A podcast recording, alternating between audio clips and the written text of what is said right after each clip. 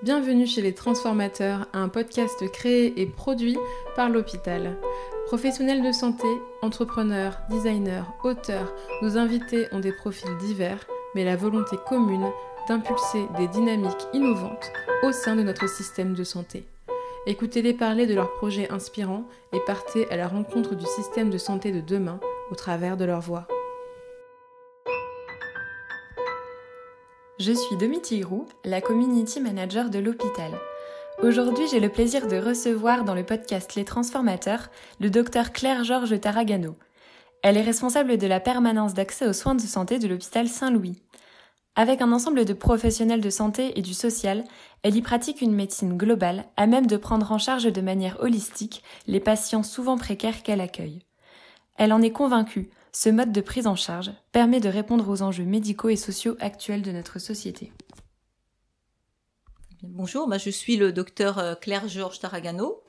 Je suis responsable de la PASS de l'hôpital Saint-Louis. La PASS, c'est la permanence d'accès aux soins de santé. Et euh, donc, j'ai à la base une formation de médecin spécialiste. Euh, j'ai fait un internat puis un clinicat de rhumatologie. Puis je me suis réorientée vers cette pratique qui est une pratique de soins très globale euh, qui prend en compte toutes les dimensions de la personne et euh, de son environnement. Très bien. Alors, donc c'est un lieu, en fait, si je comprends bien, d'approche globale euh, de la médecine, en fait. C'est bien ça. Donc les PASS, les permanences d'accès aux soins de santé, ce sont des dispositifs d'accès aux soins pour les patients en situation de précarité, le plus souvent dans les hôpitaux, comme ici où je travaille à l'hôpital Saint-Louis. Donc ce sont des, espaces qui sont souvent situés dans des polycliniques et qui permettent de réunir différents professionnels, médecins, infirmières, assistants sociaux, dans une même unité de lieu pour permettre un accès de façon globale à des patients en situation de précarité, qui souvent n'ont pas de prise en charge sociale, qui parfois viennent de pays étrangers, qui sont isolés, qui ont des difficultés euh, financières d'accès aux soins, et donc qui nécessitent une vision holistique euh, de leur santé. C'est très intéressant parce que c'est rare que des services soient aussi justement holistiques euh, à l'hôpital. On a plutôt l'habitude de connaître des services qui sont euh, euh, par pathologie ou alors par tranche d'âge. comment est-ce que ça fonctionne Comment est-ce que vous trouvez un, équilibre et votre, votre propre fonctionnement? Alors en effet, c'est tout à fait intéressant parce qu'en réalité, ça répond à un vrai besoin et un besoin finalement qu'on ne voit même plus tant on est habitué à une modalité de fonctionnement très technique, très hyper spécialisée, voire fragmentée avec des hôpitaux comme à l'hôpital Saint-Louis, on a par exemple plusieurs services d'hématologie, d'autres hôpitaux, comme la Pitié-Salpêtrière, plusieurs services de neurologie. Donc on, a déjà une fragmentation euh, des soins et, donc on se rend bien compte que en réalité euh, la personne malade, c'est pas simplement une pathologie et qu'on a besoin d'avoir cette approche globale, donc plusieurs pathologies et puis encore plus euh, du patient dans sa globalité, dans son environnement. Et donc c'est vrai que dans une certaine mesure, c'est presque une évidence et, en réalité c'est un manque que finalement les passes, au-delà de finalement cette dimension d'accès aux soins pour les plus démunis, euh, permet aussi de combler. C'est vraiment de permettre une approche transversale, globale des personnes. D'accord. Hmm, donc euh, concrètement, est-ce que vous avez des exemples de, types de patients que vous recevez, euh, que vous pourriez nous, dont vous pourriez nous parler? Alors à l'hôpital Saint-Louis, on est un hôpital où il y a beaucoup d'oncologie, donc, par exemple, si vous avez un patient qui a atteint d'un cancer, mais qui, par ailleurs, euh, n'a pas d'hébergement, qui a des difficultés d'accès euh, à l'alimentation, qui est isolé, qui parfois est à la rue, on ne va pas pouvoir prendre en charge de la même façon que tout un chacun, par exemple en hôpital de jour, faire sortir, et si la personne n'a pas de suivi, d'encadrement à l'extérieur, ça peut être extrêmement difficile. Donc, dans ces situations-là, on va prendre en compte toutes les dimensions, essayer de permettre soit un hébergement, soit essayer d'envisager une thérapeutique qui sera peut-être ambulatoire, suivre la personne de près, le revoir en consultation très régulièrement, euh, et puis donc envisager donc, toutes ces dimensions qui parfois euh, ne sont pas forcément prises en compte dans l'hyperspécialisation en fait. Ouais, et c'est euh, intéressant parce qu'en fait, c'est un, un, système qui, un système qui existe depuis combien de temps, les passes? Alors, les passes ont été euh, mises en place dans le cadre de la loi de lutte contre les exclusions de 1998, mais à l'origine, il y avait les premières consultations précarité, dont la première a été mise en place à l'hôpital Saint-Antoine en 1992, et celle de l'hôpital Saint-Louis a suivi en 1993. D'accord, donc en fait c'est un service qui fonctionne depuis euh, bah voilà, plus d'une vingtaine d'années, euh, enfin plus d'une trentaine d'années même, je ne suis pas très bonne au maths, euh, mais qui est quand même, qui répond à un questionnement très actuel du système de santé qui est prendre en charge le patient dans sa globalité et pas sur une maladie particulière. Voilà, et c'est vrai qu'il y a quelque chose de très intéressant et qui n'est pas encore assez visible, il me semble, c'est que les passes permettent cette approche qui, on se rend bien compte, est nécessaire pour tout un chacun, mais reste malgré tout encore euh, cantonnée au public qu'elle prenne en charge, c'est-à-dire euh, quelque chose comme un public un peu marginalisé, et, néanmoins, c'est une nécessité, c'est un vrai besoin pour tout un chacun. Voilà. Et ce qu'on voit malgré tout, et c'est vrai que le contexte actuel, avec cette montée de la précarisation, montre bien que les, marges ont tendance à, s'élargir. Et donc, de ce point de vue-là, c'est un, vrai besoin qui devient un besoin euh, de plus en plus important. Et c'est pas trop contraignant en termes d'organisation, parce que j'imagine que dans. Vous, parliez tout à l'heure du. Alors, c'est, c'est pas le mot morcellement, c'est le mot fragmentation. Dans la fragmentation des, soins, euh, est-ce que c'est pas compliqué de mettre en place des démarches administratives qui soient beaucoup plus globales en fait? Comment ça se passe?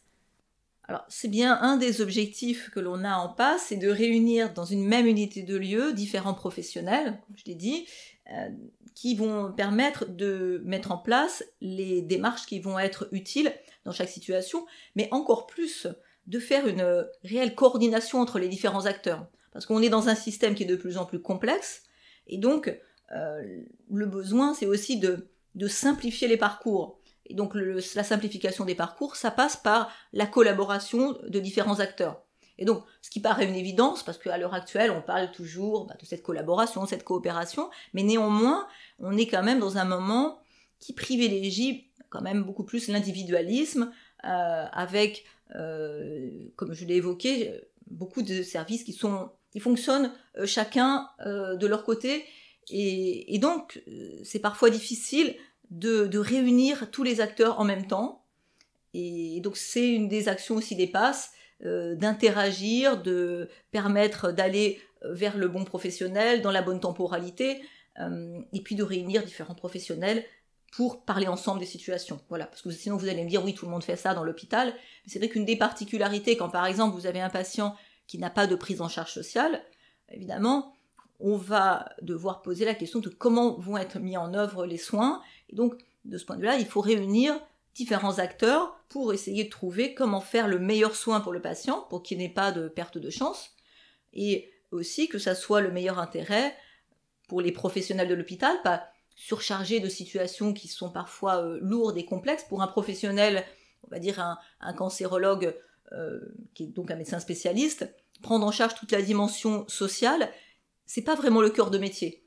Et néanmoins, finalement, cette dimension qu'on peut appeler euh, sociale, mais qui est néanmoins euh, celle d'une médecine globale, c'est-à-dire de savoir euh, comment le patient vit, son environnement, son entourage, sa profession, comment il va subvenir à ses moyens, ça fait partie de la, de la médecine au sens d'une médecine globale qui est vraiment nécessaire euh, est indispensable finalement dans la plupart des situations en fait. Hmm.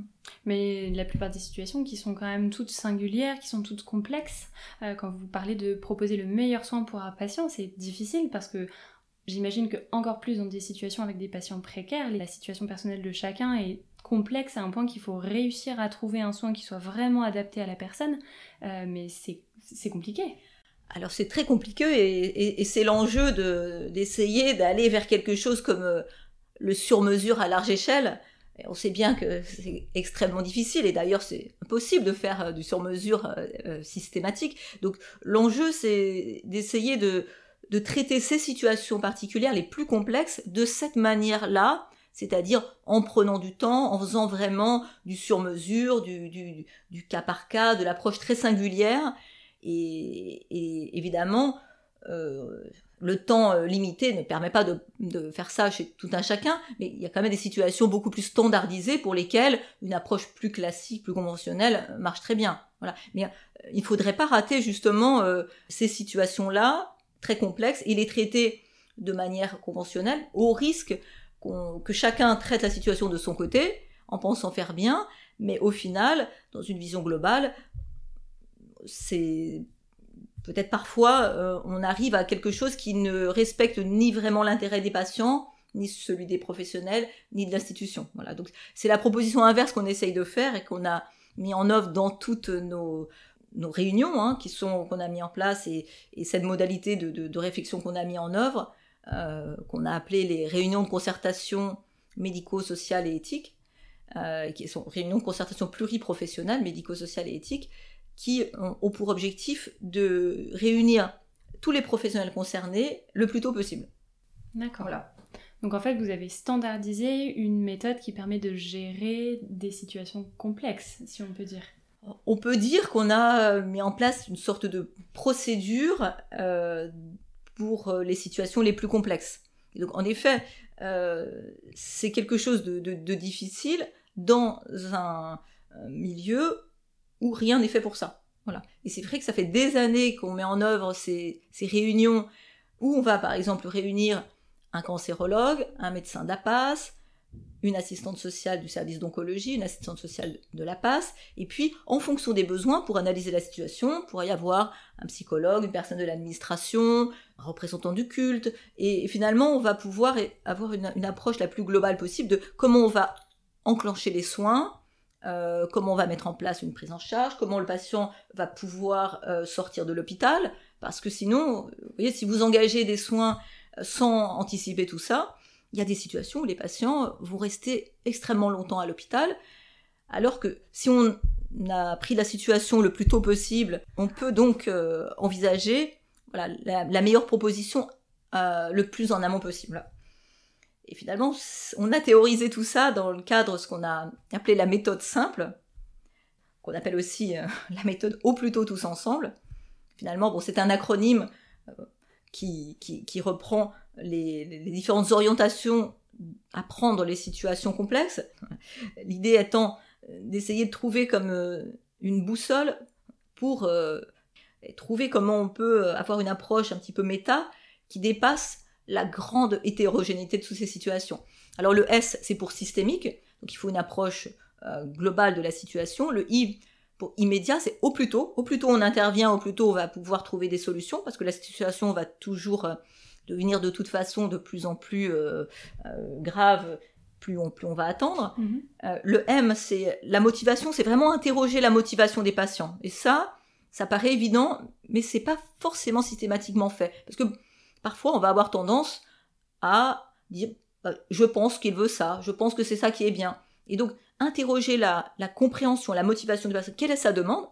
Par exemple, dans le cas d'insuffisance rénale, il y a des personnes qui vont venir en espérant guérir en obtenant une greffe dans la semaine qui vient et pouvoir repartir en étant guéri. Donc c'est très important de pouvoir avoir très clairement la demande du patient pour pouvoir y, répondre, y réagir euh, de façon la plus euh, franche, loyale et transparente. Voilà, donc de ce point de vue-là, on est vraiment dans l'orientation de, la loi Kouchner, du, respect de l'autonomie des patients. Euh, et ce qui est particulièrement important dans ces situations de patients de grande vulnérabilité. Le P, c'est pluriprofessionnel, parce que dans ces situations complexes, on doit être euh, plusieurs professionnels pour avoir justement cet éclairage multiple euh, à 360 degrés de la situation. Le L, c'est le point que vous évoquiez, c'est la logistique, c'est-à-dire que c'est très important d'avoir des cadres des, procédures dans lesquelles va pouvoir se mettre en œuvre la souplesse. C'est-à-dire qu'on est quand même dans des situations qui sont toutes différentes, mais la logistique, c'est-à-dire comment est-ce qu'on organise la réunion, euh, qui va solliciter, à quel moment, quand est-ce qu'on se réunit, comment les choses se mettent en place, comment euh, le rendu des échanges va être fait, les traces, etc. Donc il faut qu'il y ait quand même quelque chose de standardisé et à l'intérieur duquel on va pouvoir justement déployer cette, euh, cette, cette, souplesse et cette subjectivité aussi parfois qui est souvent très présente et même si on, ne la met pas en évidence, si elle n'apparaît pas initialement. Et puis le E, c'est les conditions de, de, l'échange, c'est l'écoute. c'est qu'en fait, il suffit pas qu'il y ait différentes personnes autour de la table, il faut aussi qu'on soit dans une horizontalité. Et qu'en effet, on soit dans une, dans une condition de sécurité psychologique, de confiance, qui permettent à toute personne de pouvoir prendre la parole et de pouvoir apporter euh, l'éclairage euh, essentiel à la situation. Bon, on sait bien que c'est souvent les personnes qui sont les plus proches des patients, comme par exemple une aide-soignante, qui va pouvoir apporter un, éclairage qui soit le plus proche de la réalité que vit le patient. Je reviens sur la, donc la lettre L de cette méthode simple qui euh, parle un peu de faire euh, bouger les lignes dans l'hôpital public. Euh, c'est quand même particulièrement ardu de, de, faire ça. comment est-ce que vous faites concrètement pour sortir du cadre sans... Enfin voilà, il y a une exigence à être disruptif dans les méthodes de soins d'aujourd'hui, mais c'est bon, pas toujours évident. Comment vous vous faites alors c'est très difficile. ça fait plusieurs années que on fait, on, a expérimenté, et puis finalement, euh, c'est vrai que ces échanges à plusieurs sont vraiment bénéfiques. Ça, on peut en témoigner, mais c'est très difficile à prouver. On peut en témoigner parce que les patients euh, sont satisfaits. On va dire, je peux en témoigner parce que justement, on respecte leur autonomie, on les écoute, on écoute vraiment quelle est leur demande, on est en interrelation permanente entre le médecin, les autres soignants et le patient c'est bénéfique pour les professionnels, parce que ça aussi, ça a été vraiment euh, quelque chose, y compris pointé par la Haute Autorité de Santé lors d'une des visites d'accréditation. Ils ont pointé que notre dispositif était bienveillant, bien traitant pour les professionnels. en effet, ça soulage euh, d'une charge, euh, en particulier mentale, importante, d'être dans des situations où, par exemple, vous avez une personne qui a besoin d'un traitement pour une pathologie lourde, mais qui n'a pas de prise en charge sociale, qui ne peut pas payer. Donc pour nous médecins, on ne peut pas imaginer qu'on va euh, retarder des soins pour des raisons financières. Et néanmoins, il y a des réalités qui nous dépassent dans lesquelles on doit forcément s'inscrire aussi. Donc euh, parfois c'est extrêmement lourd à porter pour un, soignant. donc de partager avec les autres, on arrive déjà à partager ce poids puis essayer de trouver des solutions euh, qui sont euh, alors parfois les moins mauvaises à défaut d'être euh, les meilleures. Mais donc de ce point de vue-là, c'est c'est vraiment quelque chose de, très bénéfique. Et néanmoins, c'est vrai qu'on n'a toujours pas en, en, fait, institutionnalisé cette, cette démarche, et quand bien même elle rend de véritables services, y compris à l'institution, parce qu'en effet, si on arrive à traiter au plus tôt une situation, la traiter en partie en ambulatoire, on évite des hospitalisations quand elles ne sont pas nécessaires. On hospitalise quand c'est indispensable, mais on peut réduire l'emprise sur l'outil hospitalier. En traitant les situations, ben, on passe le plus longtemps possible en ambulatoire, sans qu'il y ait jamais de perte de chance. Hein, c'est très important. Il ne faut pas que ça soit un soin qui soit dégradé ou, qui serait moins bien. Non, pas du tout. C'est quoi la perte de chance? La perte de chance, ça serait de décaler une hospitalisation euh, auprès de quelqu'un qui aurait besoin d'une hospitalisation. Donc ça, c'est absolument euh, inenvisageable. Si un patient a besoin d'une hospitalisation euh, de façon nécessaire, on fera en sorte d'hospitaliser. Mais vous savez très bien qu'on peut tout à fait traiter beaucoup de situations en ambulatoire en utilisant l'expertise de l'hôpital, le plateau technique, et finalement réduire l'hospitalisation à ce qui est nécessaire.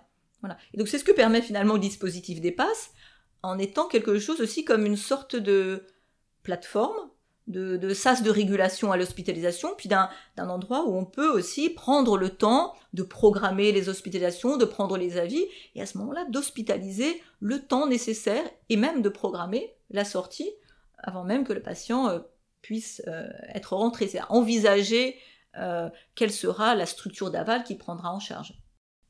Donc ce que j'entends euh, dans ce que vous dites, c'est un juste mélange entre l'empathie et l'efficacité. l'empathie appelle l'empathie entre les patients et les soignants. Alors si vous voulez, c'est très, très important parce que une vision qui est quand même encore trop euh, prévalente, je trouve, c'est celle de dire oui, alors c'est bien, il y a des soignants qui sont euh, bienveillants, gentils, et on mettrait de ce côté, voilà. Mais en réalité, c'est un travail professionnel. C'est avant tout du travail professionnel. et moi qui exercer dans beaucoup de, services, c'est un travail extrêmement exigeant qui est très difficile parce qu'il faut avoir une connaissance globale de, la médecine et, finalement aussi une connaissance euh, élargie euh, de la dimension sociale, juridique, euh, financière, administrative, et puis géopolitique, et puis ethnoculturelle parfois. il y a tout un tas de dimensions qui vont qui vont interagir. Et donc c'est à la fois une approche professionnelle exigeante, difficile, mais par ailleurs très épanouissante, parce que passionnante. Parce qu'évidemment, c'est une médecine très large. Et finalement, euh, l'intérêt est infiniment renouvelé. on est au sein de, l'hôpital et un point vraiment qui me paraît très important, c'est qu'on répond à de nombreux enjeux actuels. Vous voyez et, néanmoins, on ne voit pas la passe suffisamment comme ça. C'est-à-dire qu'on voit bien qu'on est dans un moment où euh, on doit prendre en compte euh, la nécessaire euh, régulation, la juste utilisation des ressources qui sont limitées. On l'a bien vu tout particulièrement à l'occasion de la crise Covid. Et puis la désaffection des professionnels. On est dans un moment où l'hospitalisation doit être utilisée vraiment de façon la plus juste possible. Et, donc, et c'est vrai que c'est notre credo depuis, depuis des années c'est le juste soin au juste, coup. Très bien, devise que je commence à connaître un petit peu, mais ça m'intéresse que vous nous en disiez plus. La juste utilisation de, ces ressources qui sont, euh, qui sont euh, limitées.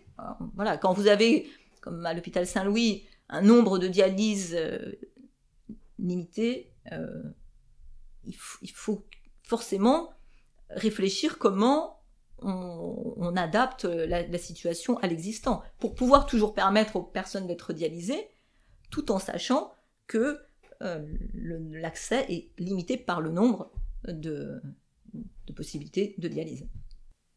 Et donc en fait, la solution pour euh, dispenser un juste soin au juste coût, c'est l'humain, c'est ça?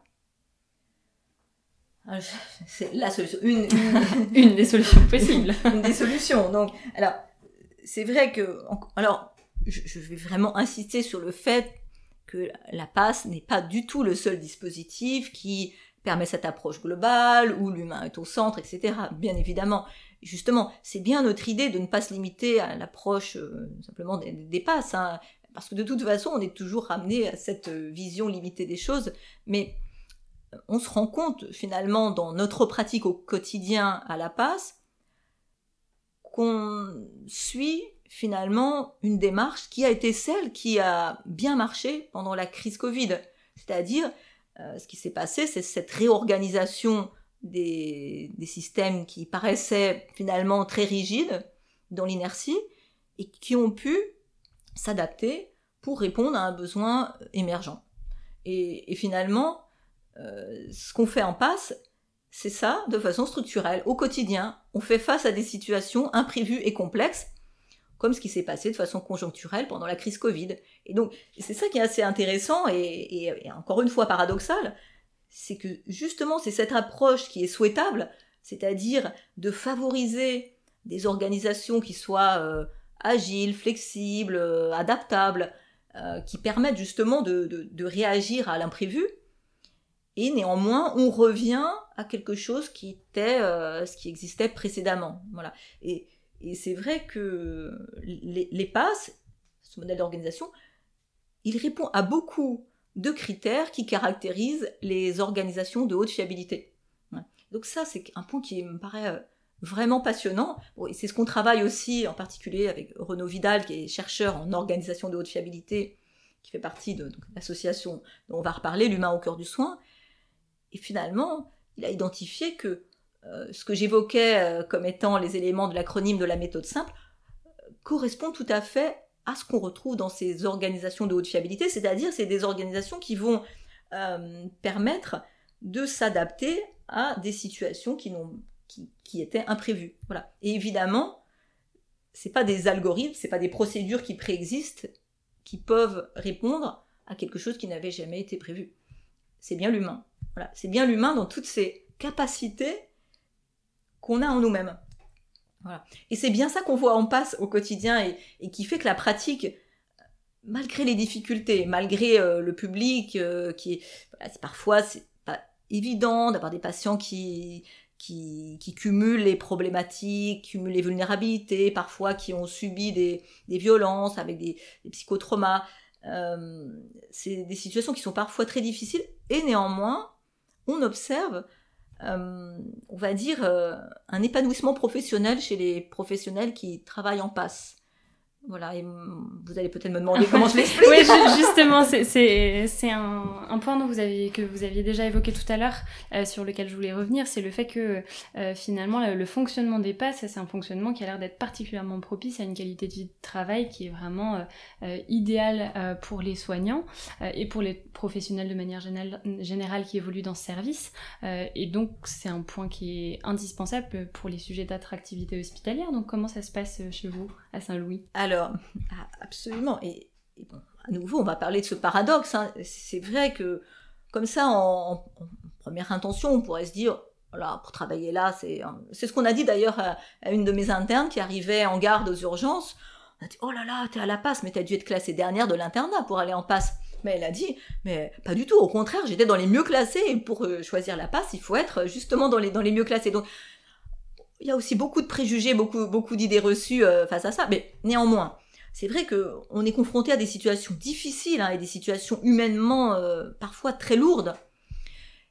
Et néanmoins, euh, ce, qui, ce, qui, se passe, hein, ce dont je peux témoigner au moins à la passe de l'hôpital Saint-Louis, c'est que ce travail d'équipe où chacun peut développer ses capacités dans une vision assez donc horizontale, de responsabilisation des personnes, de confiance, un contexte de sécurité psychologique, permet à chacun bah, de donner la pleine mesure de ses capacités.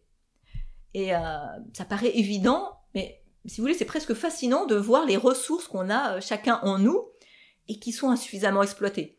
Alors, évidemment, quand on parle d'humain, il y a toute la dimension, euh, celle qu'on va caractériser comme le care, la bienveillance, la sollicitude, ça c'est essentiel mais il y a aussi toutes les capacités des professionnels, euh, qui sont souvent euh, sous-utilisées, la capacité euh, de réflexion, la capacité d'interagir avec les autres, donc c'est l'intelligence relationnelle, l'intelligence émotionnelle, l'intelligence pratique, la sagesse pratique, toutes ces dimensions-là, bon, qu'on appelle maintenant, dans le cas des soft skills par exemple, bah, sont extrêmement utiles. et, finalement, elles sont utiles et efficace. Et finalement, les personnes, euh, les professionnels, quand ils arrivent à réussir à dénouer une situation, euh, à trouver des, solutions euh, qui respectent les meilleurs intérêts, en ayant cette interaction positive avec les autres professionnels, en apprenant les uns des autres, ben on est dans une spirale positive et qui donne envie de rester. Et c'est vrai qu'on a fait une étude il y a quelques années qui montrait que les indices de ressources humaines qu'on avait en passe était encore meilleur que dans d'autres services. C'est-à-dire que euh, on aurait pu s'attendre à des indices dégradés puisqu'on est face à des situations difficiles. Eh bien, on avait euh, des taux d'absentéisme beaucoup plus faibles et, des, et puis euh, un turnover aussi très faible. Plus faible, oui. Alors, je peux témoigner dans la passe à Saint-Louis, on a des infirmières qui sont là toutes les deux depuis plus de 15 ans. On a des médecins qui viennent depuis des années, on a des médecins qui viennent parfois de loin pour travailler euh, une demi-journée, euh, des internes qui reviennent comme médecins attachés, et, des externes qui nous apportent des témoignages très positifs de leur, passage, euh, du fait qu'ils ont appris beaucoup, qu'ils ont été dans des conditions de confiance, qui à chaque fois, voilà, je retrouve toujours ce terme, la confiance qu'on a mis en moi me donne envie de donner le meilleur de moi-même, euh, et, donc au service euh, de la structure, des patients, de l'institution. C'est vrai que je me rappelle que euh, la dernière fois quand j'étais venue dans votre bureau, ça m'avait marqué de voir sur votre porte des consignes d'accueil pour les externes. Euh, je me souviens plus exactement de ce qu'il était écrit, mais je me souviens m'être dit, c'est des consignes de bienveillance et de confiance en fait, et c'est rare, je suppose, de, voir ce type de consignes-là dans, le bureau d'un chef de service dans un hôpital, et j'avais été particulièrement marquée par ça. Vous parliez tout à l'heure de, Renaud Vidal, euh, et qui est euh, donc euh, chercheur en organisation à haute fiabilité. et vous parliez un petit peu, voilà, vous commenciez à parler de, votre association L'humain au cœur du soin, qui est une association avec laquelle bah, vous collaborez avec des chercheurs, des philosophes. Est-ce que vous pourriez nous en dire un petit peu plus? Oui, alors cette association est, toute jeune, mais finalement elle, elle, vient de loin, elle vient depuis, depuis, depuis des années. C'est vrai qu'on a commencé euh, à partir de cette observation des passes, euh, si vous voulez, si intéressante, si passionnante de, la médecine du soin qui, qui, qui pose des questions en permanence, euh, qui, qui, interroge, qui permet d'aller plus loin, de, de, voir que la médecine est, tellement plus riche que, que sa dimension médico-technique, qui néanmoins est essentielle et qu'évidemment, je ne remets absolument pas aux questions, on n'est absolument pas dans une logique technophobe, mais en fait, elle, est, elle peut être tellement riche parce que euh, elle prend en compte des dimensions euh, globales, des dimensions bah, de la vie, de l'environnement, des personnes euh, existentielles, spirituelles, qui, sont vraiment essentielles. Donc, on a ces, ces, réflexions depuis longtemps, on les avait mis en œuvre dans le cadre du collectif national des passes, on avait fait des groupes de réflexion, on avait déjà invité des philosophes, des sociologues. Ça fait même plusieurs années dans le cadre du... J'avais mené un master d'éthique et, j'organisais des réunions, euh, des échanges interprofessionnels, on a fait des, des, commissions collaboratives, on a fait des, des cafés passes, enfin on a fait beaucoup de, de temps d'échange et qui ont été très enrichissants. Et en effet, euh, comme particularité, c'est on a la pratique de terrain et on en interrelation euh, des réflexions, des observations avec des chercheurs en sciences sociales et, et humaine, de philosophie, de sociologie. Et donc c'est très riche, aussi bien pour les personnes, euh, ces chercheurs qui ont une sorte de terrain d'observation absolument euh, passionnant, un living lab, et, pour nous, parce que permettre de conscientiser que ce qu'on fait à, cette portée-là, c'est très bénéfique pour les soignants.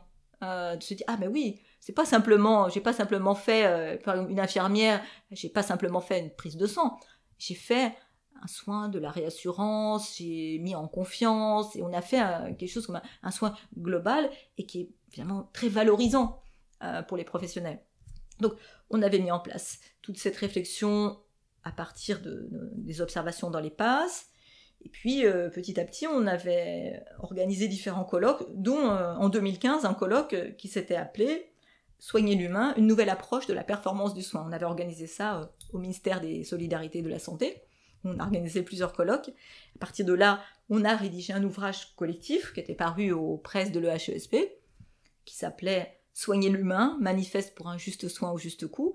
Et puis donc, euh, au fil des années, on a continué dans cette démarche de travailler sur cette euh, dimension essentielle du soin, euh, que tout le monde reconnaît évidemment, mais peut-être de façon très concrète, de façon très opérationnelle et euh, sans mettre de côté les côtés euh, sombres, on va dire, de l'humain. Vous voyez, parce que évidemment, on pourrait se dire comment ça se fait que ça fait des années qu'on dit qu'il faut mettre plus d'humain et que tout le monde euh, continue à dire il n'y a pas assez d'humain.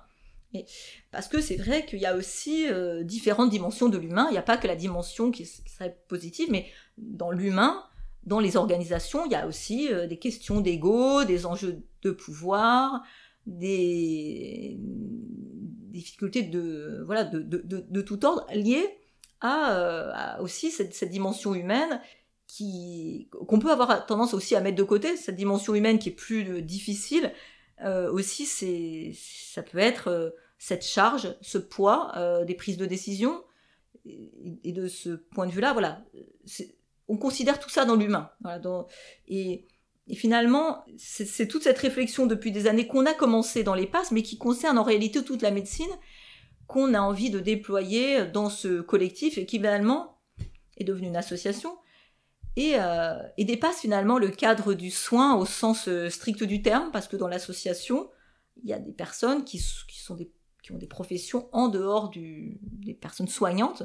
Bien sûr, on a cité des chercheurs en sciences sociales et humaines, mais on a aussi des personnes, on va dire de société civile, hein, euh, voilà, des avocats, un garagiste, on a des, personnes, des, étudiants euh, ingénieurs euh, de différentes écoles, on a, on a des profils très très variés, et finalement, toutes personnes qui se réunissent avec cette idée que l'humain, c'est bénéfique et qu'on a besoin tous de plus d'humains euh, dans la relation de soins. Bien sûr, on est tous des, euh, des usagers du système de soins ou des proches euh, de personnes usagées. Euh, donc plus d'humains dans le système de soins, et puis finalement plus d'humains dans les organisations de soins, dans le travail en général. On a tellement de témoignages comme ça. et puis finalement plus d'humains de façon générale dans la société. Bah, c'est un, beau plaidoyer pour remettre un petit peu l'humain au cœur de, du soin et d'autres d'autres pratiques et dans le relationnel humain de manière générale. Euh, je vous entendais euh, tout à l'heure parler un peu du cheminement euh, qui vous a mené jusqu'à l'association aujourd'hui. il y a eu beaucoup d'organisations de, colloques, de rencontres. alors j'ai l'impression que vous avez un, plaisir particulier à organiser des rencontres avec d'autres personnes, mais j'ai l'impression que ça dépasse aussi le, bah, plaisir personnel de juste rencontrer des personnes, mais que c'est une, nécessité aussi pour communiquer sur vos pratiques et les faire découvrir et les porter à une plus large connaissance. Tout à fait.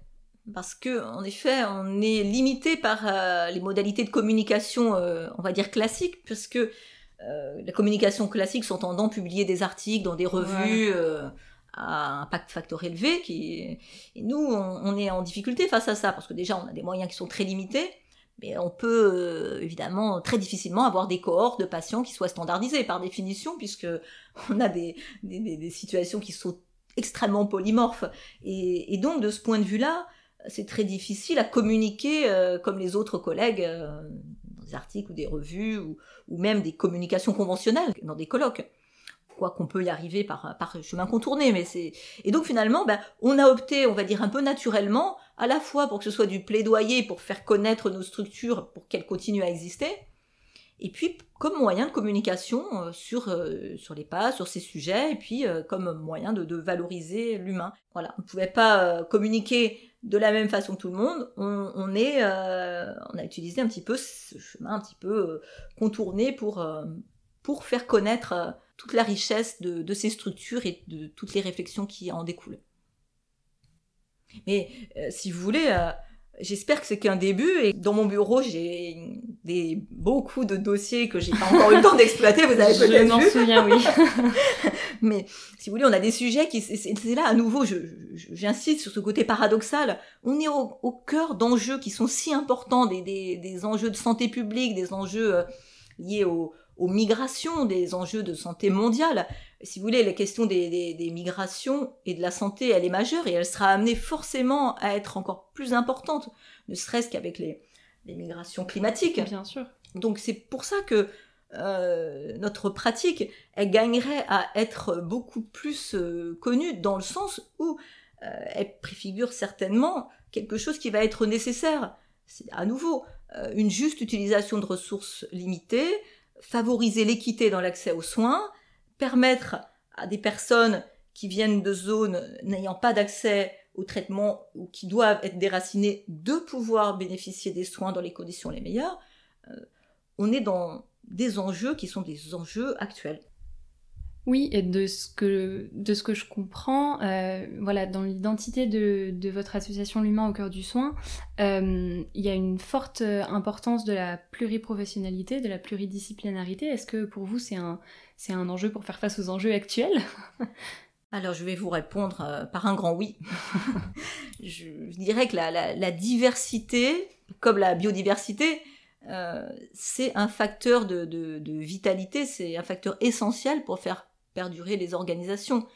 Et, et pour moi, cette diversité euh, qu'apporte justement cette dimension de, cette approche euh, pluriprofessionnelle, elle contribue à revitaliser euh, le système hospitalier. Et je, crois vraiment que la diversité est un facteur de, de cette vitalité, de cet élan vital qui, qui manque fortement à l'heure actuelle. Et c'est vrai qu'on apprend les uns des autres, on est enrichi par ces interrelations.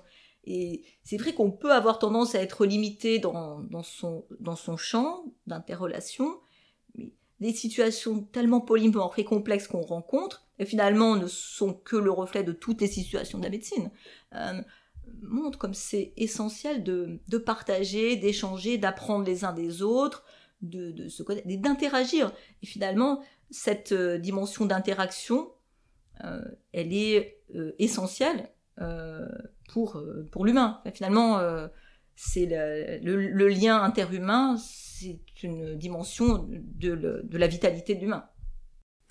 Et un autre point essentiel que vous avez aussi abordé un petit peu plus tôt, euh, c'est euh, le côté euh, frugal de l'agilité, de l'innovation, de devoir parfois faire avec les moyens du bord, ce qui s'est particulièrement vu dans la crise Covid, comme vous le disiez tout à l'heure. Est-ce que pour vous, ça aussi, c'est nécessaire pour répondre aux enjeux actuels? Alors, comment dire? Je ne vais pas plaider pour dire c'est bien d'avoir moins. Euh, mais la réalité, elle est qu'on a des moyens limités. Donc, ce qui est vrai, ce qui est particulier dans des passes, j'en ai pas encore parlé, c'est que on a un budget limité. On n'est pas financé comme le reste de l'hôpital en tarification à l'activité. On est financé par des budgets qui sont différents. Pour le moment, c'est des MIG, ça va passer en défir, mais peu importe. C'est un budget euh, limité pour une année. Et donc, on doit fonctionner en, considérant à la fois le patient qu'on a face à nous et euh, aussi le tiers absent de la relation de soins, c'est-à-dire tous les autres patients qui vont venir ensuite. Et donc, quand vous avez par exemple un patient qui a besoin d'un traitement qui va coûter, euh, parfois on a des thérapies ciblées qui vont coûter 4, 5 ou plus 1000 euros, euh, eh bien en fait, il faut considérer que si on donne beaucoup sur une situation, on risque d'en avoir plus pour les autres. Donc, on doit envisager en permanence comment utiliser de la juste manière des ressources qui sont limitées. Donc, euh, ça nous apprend aussi à réfléchir. Finalement, donc, à nouveau, je ne dis pas que je plaide pour qu'il soit bien d'avoir moins, mais, c'est une réalité face à laquelle on est bien obligé de, de s'adapter. Et donc, ce qui est vraiment très intéressant, c'est que le fait qu'on ait, on va dire, une limite, nous oblige à réfléchir. Nous oblige à réfléchir au cas par cas à la pertinence des examens qu'on va programmer, des, hospitalisations, euh, des prescriptions. Et donc, finalement, c'est là où c'est intéressant, c'est que le juste soin au juste coût, c'est la pertinence et l'efficience. Et que finalement, en réalité, contre euh, ce qu'on pourrait penser, ce que certains euh, financiers pourraient penser, la pertinence, c'est-à-dire si on fait du bon soin, mais souvent, euh, c'est aussi du soin qui n'est pas forcément plus coûteux. Au contraire. Et quand on a cette contrainte, on devient obligé de réfléchir. Et c'est vrai que, quelque part, ça c'était Roland Gori qui nous l'avait dit en préparation d'un des colloques, et qu'il a écrit dans, le livre Soigner l'humain, c'est que quelque part, être limité comme ça, ça stoppe l'automatisation des processus. Et c'est vrai que parfois, on a tendance, bah, on prescrit systématiquement, et eh bien, tel examen, tel examen, tel examen, et combien même des fois ça a déjà été fait, mais à chaque fois, ça nous oblige à réfléchir. Et, au final, c'est bénéfique pour les patients, parce que si on arrive à réduire euh, les, examens, à les faire au plus tôt, eh bien, on aura un diagnostic le plus précoce possible, plutôt que de multiplier des avis et des examens et en redemander encore, attendre le résultat, etc. Donc, de ce point de vue-là, c'est vrai que cette expérience d'avoir quelque chose de limité et de devoir réfléchir à chaque fois à la juste utilisation, eh bien, on est dans quelque chose de, aussi d'une forme de, pertinence des soins avant que ce soit une forme de, rationnement, voilà, rationalisation plutôt que rationnement des soins. Mm-hmm.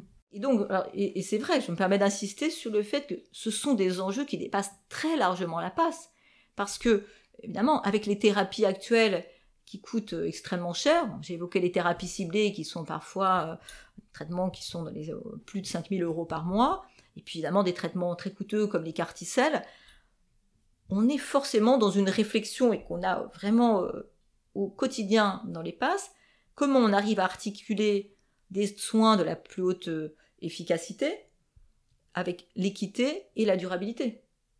Et en, permanence, on a, on a cette euh, réflexion. Et c'est vrai qu'à l'hôpital Saint-Louis, on a à la fois les carticelles et à la fois la passe. Et, à l'heure actuelle, on va dire, le coût euh, de deux patients carticelles, c'est le patient de notre année de fonctionnement d'une passe. Alors c'est quoi un patient carticelle Alors oui, un patient. voilà, c'est un traitement euh, de point d'une certaine forme de, de leucémie, et c'est des traitements qui sont extrêmement coûteux, qui sont extrêmement efficaces dans certaines indications ciblées, euh, donc ils vont prolonger la vie de, personnes et donc il faut guérir. Et, si vous voulez, ce qui est, moi, mon observation à la passe, c'est que c'est, on ne le voit pas, mais un traitement antihypertenseur, pour un patient, ça va aussi euh, lui permettre de prolonger sa vie, euh, ou un traitement antidiabétique. Et puis même, je pense parfois, je l'observe, un accueil bienveillant de l'infirmière, ça peut sauver une vie aussi. Ah, est-ce que vous avez un, exemple euh? En fait, si vous voulez, au quotidien, on a des exemples, mais je, je, je suis toujours fascinée par la simplicité et l'efficacité de une écoute, un regard, une parole. Euh, voilà, j'ai en tête un patient qui était arrivé, euh, très agressif, apparemment très douloureux, il n'avait pas dormi, il était exécrable, il voulait passer devant tout le monde, il était... Mais... Et finalement, euh, l'accueil d'infirmière avec un médecin l'a vraiment apaisé, on l'a écouté, tout en ne laissant pas tout faire. Hein. Non, non, ça, monsieur, vous parlez pas comme ça. Mais l'écoute bienveillante, toute simple, a permis au patient de s'apaiser et de réduire sa douleur. Finalement, quand on est rejeté, c'est un sentiment particulièrement douloureux. Et donc, à l'inverse, le sentiment d'être accueilli comme on est, d'être considéré, d'être respecté, ça a un effet thérapeutique en soi. Et ça permet d'apaiser. Et, finalement, chez ce patient, la douleur euh, s'est réduite et, surtout, les conditions de la mise en œuvre du soin ont été mises en œuvre. C'est ce dont vous parliez euh, la fois dernière lors de l'inauguration de votre association, la bienveillance sans complaisance. C'est ça que vous mettez en, place euh, avec tous vos patients euh, dans bah, cette forme d'écoute. On, C'est parce que, si vous voulez, c'est vrai que la, la, bienveillance pourrait glisser vers quelque chose de on accepte tout. Mais j'observe aussi, pour avoir parlé avec beaucoup de soignants, que cette tendance-là, elle est, elle est, elle est pas bonne pour les personnes, pour les soignants, parce que ils s'envolent, parce que on, on, doit être quelque aller vers quelque chose de juste. Et, donc c'est vrai qu'au quotidien, c'est cette juste position qui, relève aussi dire de, de l'assertivité, c'est-à-dire euh, d'être dans quelque chose qui va être bienveillant tout en disant les choses clairement. Et moi, je vais vous dire que dans ma pratique, ça marche extrêmement bien et que les patients nous en sont reconnaissants parce que en réalité, c'est aussi respecter les personnes que euh, d'expliquer quels sont les cadres et, de penser qu'ils sont suffisamment euh, respectables euh, pour que on les traite dans une forme d'égalité, d'horizontalité, mais sans que ce soit voilà, on peut tout faire. C'est vraiment aussi ce, cadre-là qui est, je le vois, extrêmement bénéfique aussi pour les patients comme pour les soignants. Ah, c'est passionnant. Et finalement, cette, bah, cette cette attitude humaine, euh, comment est-ce qu'elle est transmise ou non transmise aujourd'hui aux étudiants en médecine? Comment est-ce que vous, vous, projetez de former les futures générations à cette attitude empathique professionnelle et assertive? Alors cet euh, enseignement, il se fait beaucoup euh, par imbibition à la passe. Et c'est vrai que les étudiants qui passent à la passe sont, comme je l'ai évoqué précédemment, sont très satisfaits de cette approche du soin qu'ils me disent répond à ce qu'ils attendaient en faisant médecine. Alors ensuite, la, question c'est est-ce qu'on peut aller plus loin à enseigner euh, en particulier cette approche de la complexité qui me paraît un enjeu euh, essentiel? Eh bien c'est extrêmement difficile parce qu'à la fac de médecine, les enseignements sont quand même très spécialisés et pour le moment on a eu beaucoup de mal à, pouvoir entrer parce qu'on n'est pas hospitalo-universitaire. Les, personnes qui travaillent en passe ne sont pas hospitalo-universitaires. Donc vous voyez, on est encore dans quelque chose comme une tension et, des, paradoxes euh, qui sont un vrai besoin et, euh, des, médecins qui ne sont pas, entre guillemets, vraiment habilités à faire cet enseignement. Alors, finalement, j'ai un peu contourné ça euh, en ayant la possibilité de donner des cours à Sciences Po.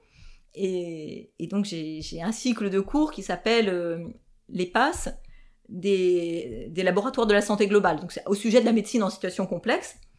On prend l'observatoire que sont les passes, et puis finalement, je traite dans le cycle de 12 cours euh, ce continuum entre voilà, les échelons micro, méso, macro, euh, la relation de soins, la relation de travail dans les organisations de soins, et puis finalement ces réflexions plus globales d'une médecine euh, globale et mondialisée.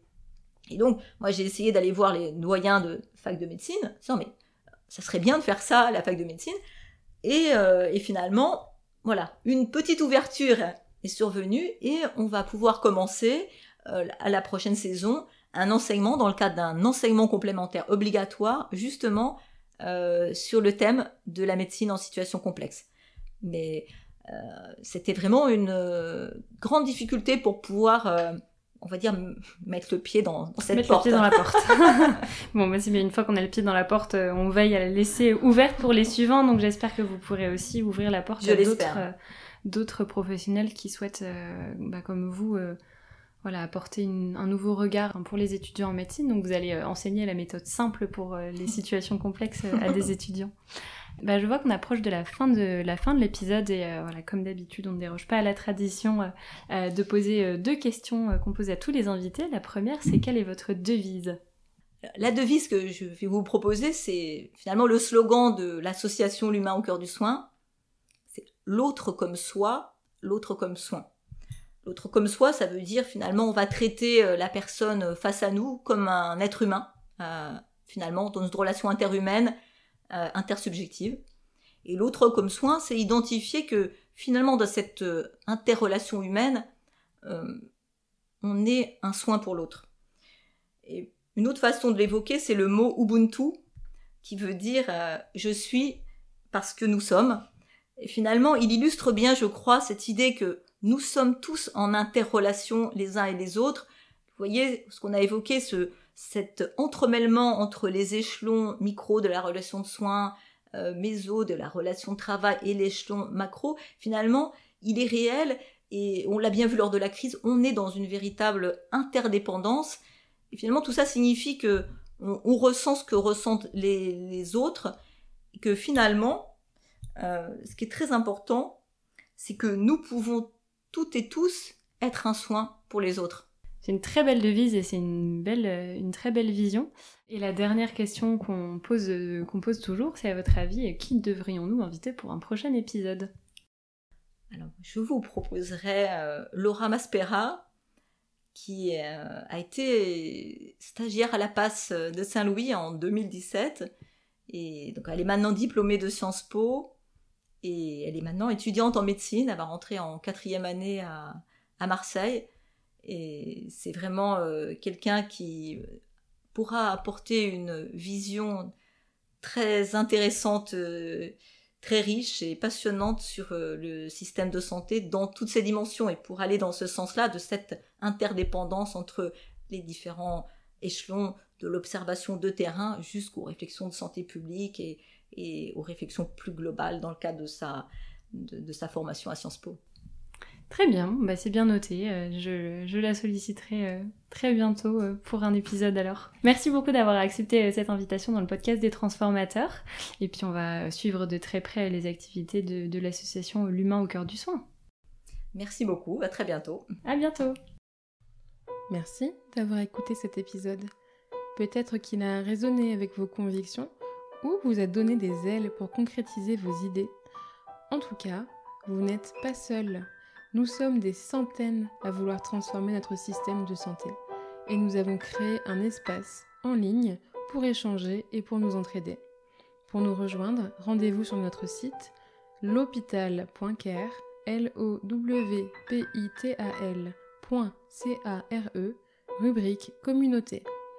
Et pour nous aider à faire connaître le podcast, parlez-en autour de vous, mettez-nous 5 étoiles et abonnez-vous sur les plateformes de votre choix. Ça nous aiderait énormément. Merci et à bientôt pour le prochain épisode.